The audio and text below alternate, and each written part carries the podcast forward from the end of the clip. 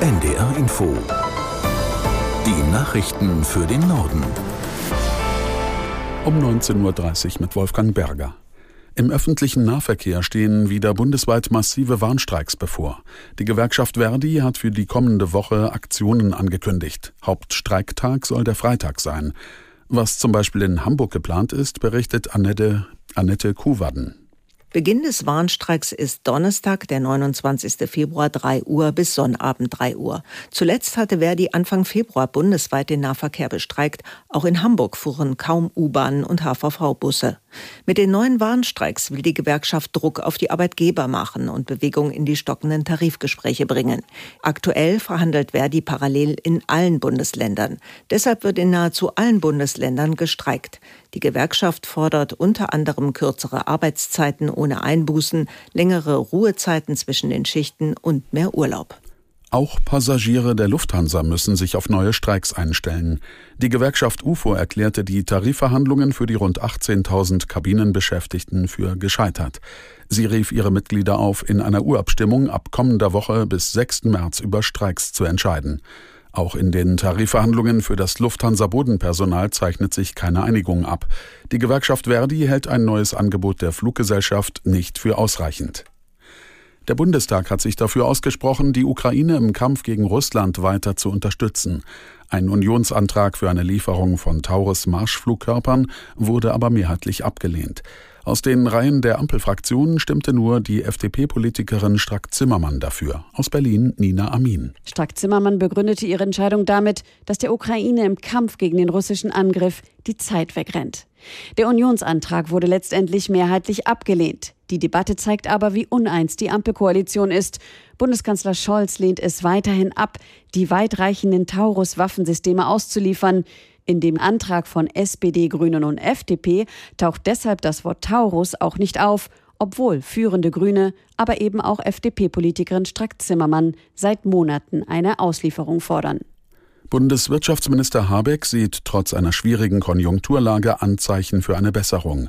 In einer Regierungserklärung im Bundestag verwies der grünen Politiker auf die gesicherte Energieversorgung. Zudem rechne er mit weiter sinkenden Gaspreisen und einem Rückgang der Inflation. Die Regierung hatte die Wachstumsprognose für dieses Jahr deutlich gesenkt. CSU-Landesgruppenchef Dobrindt machte für diese Entwicklung die Ampelkoalition verantwortlich. Die Störung der Handelsschifffahrt im Roten Meer hat zu einem deutlichen Anstieg der Frachtkosten geführt. Das geht aus einem Bericht der Vereinten Nationen hervor. Aus der NDR Nachrichtenredaktion Christoph Johansen. Seit November greifen Houthi-Milizen im Jemen immer wieder Frachtschiffe im Roten Meer an. Viele Reedereien meiden deshalb den Suezkanal und nutzen für Fahrten zwischen Asien und Europa den Umweg über die Südspitze Afrikas. Wie die UN-Konferenz für Handel und Entwicklung mitteilte, ist die Zahl der Durchfahrten durch den Suezkanal zuletzt um mehr als 40 Prozent zurückgegangen. Gleichzeitig sind die Frachtkosten für Transporte zwischen Asien und Europa gestiegen.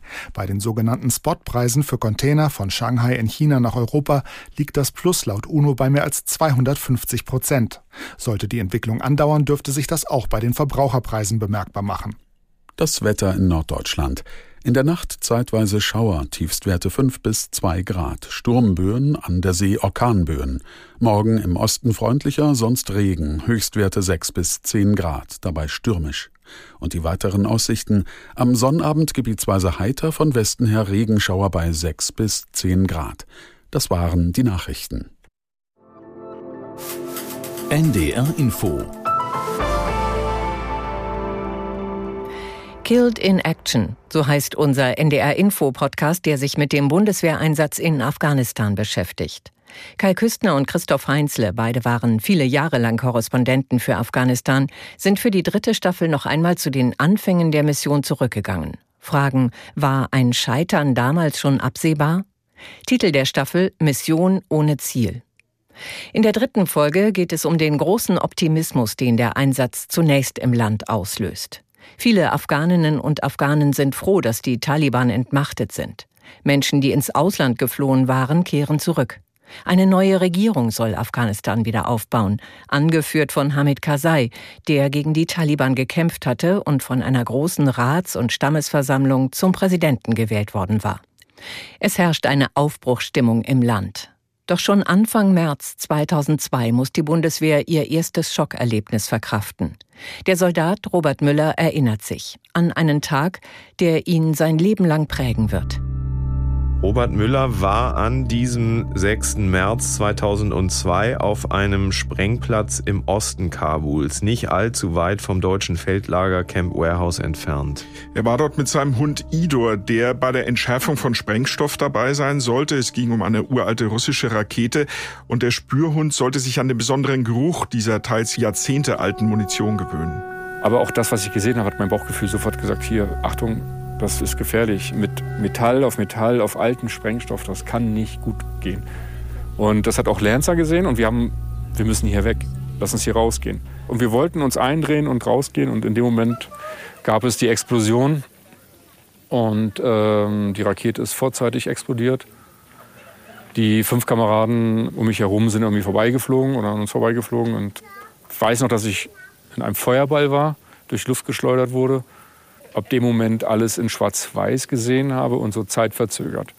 Ich glaube, das ist der Moment, das habe ich mit meinem Therapeuten auch äh, viele Jahre später gesprochen, wo der Körper auf Adrenalin fährt. Alle Sinnesorgane, Ohren, Nase, Augen, Mund, fahren auf Notstrom und man will nur noch überleben. Ich war unterwegs hinter einer Patrouille mitten in Kabul und hörte plötzlich Blaulicht. Blaulicht ist dann immer ein Zeichen, dass irgendwas passiert ist. Ich dachte, ah, nichts Schlimmes, vielleicht ein kleiner Unfall. Und kurz danach kam die Information, ein schwerer Sprengunfall in der Nähe des Lagers. Wir brauchen sofort internationale Unterstützung von allen Kräften, insbesondere Sanitätskräften. Und ich sah dann schon an mir vorbeirauschen die französischen und die englischen Sanitätsfahrzeuge. Und dann schwante mir schon, was irgendwas Schlimmes